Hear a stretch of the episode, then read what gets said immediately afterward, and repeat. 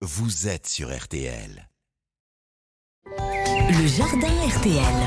Jardinons, jardinons, comme tous les dimanches matins, avis aux amateurs, il y a du travail alors qu'avril s'achève. Pierre le cultivateur vous coach, vous conseille même. Bonjour Pierre. Bonjour Stéphane, bonjour à tous. Nous entrons dans le fameux mois de mai avec les légumes.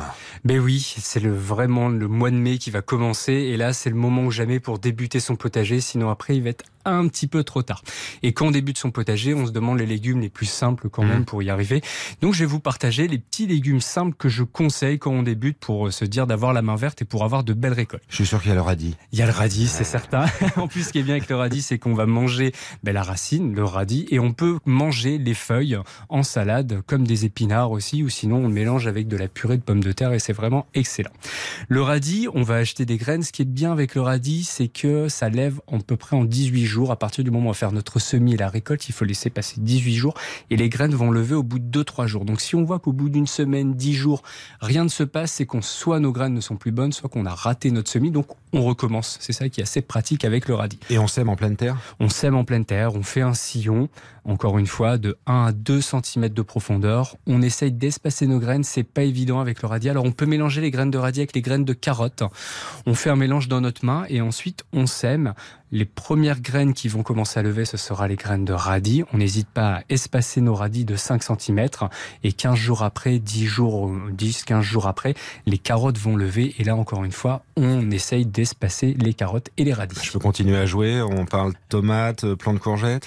Tomates et plantes de courgettes, bah, c'est des légumes euh, assez simples et euh, faciles et en plus des légumes qu'on adore manger. Alors là, on va pas parler de semis puisque bah, il était beaucoup trop tard, mais on va aller acheter nos plants en jardinerie. Donc on achète des plants de tomates deux, trois plants de tomates, enfin ce qu'on veut, on se fait plaisir. On n'hésite pas à varier avec des tomates cerises, des tomates hautes, pourquoi pas des tomates greffées qui résistent des fois un peu plus au froid. On fait attention au moment de planter, si on achète des tomates greffées, de ne pas enfoncer les plants de tomates comme on nous le conseille toujours, puisque sinon on va enfoncer le greffon dans le sol, il va mmh. prendre l'humidité et le plant de tomate va pourrir. Donc on achète nos plants, courgettes, il faut au minimum deux plants de courgettes si on va sur une bonne pollinisation. Moi je vous conseille de prendre des plants de courgettes non coureuses. Les coureuses font des lianes au sol et on récupère les courgettes, mais ça prend énormément de place, alors que les non coureuses font un buisson et on récolte nos courgettes au pied on achète les pots et en rentrant, on les baigne 15-20 minutes et ensuite on les met tout simplement en terre. Un peu de salade ou pas? Bah oui, c'est le moment. On va se retrouver en jardinerie et acheter nos plants de tomates et nos plants de courgettes. On va acheter des mottes de laitue et ça va permettre de les planter au pied de nos tomates, à côté de nos tomates, ah. entre les tomates, pourquoi pas, et les courgettes. Alors attention, un plant de courgette va se développer à peu près sur un mètre d'envergure, donc on les éloigne et encore une fois, on baigne la motte pendant 15-20 minutes avant de les mettre en terre. Mais attention limaces, on n'hésite pas à mettre des petites boîtes d'œufs alvéolées avec des épluchures de pommes de terre en dessous. On, avait, on en avait déjà parlé lors d'une chronique. On humidifie le tout parce que bien entendu au mois de mai c'est aussi le retour des limaces. Alors on a radis, tomates, courgettes, laitue. Qu'est-ce qui reste? Bah haricots verts. On en a ah. parlé hier. C'est quand même assez simple. Les graines sont très grosses donc on va les semer en pleine terre.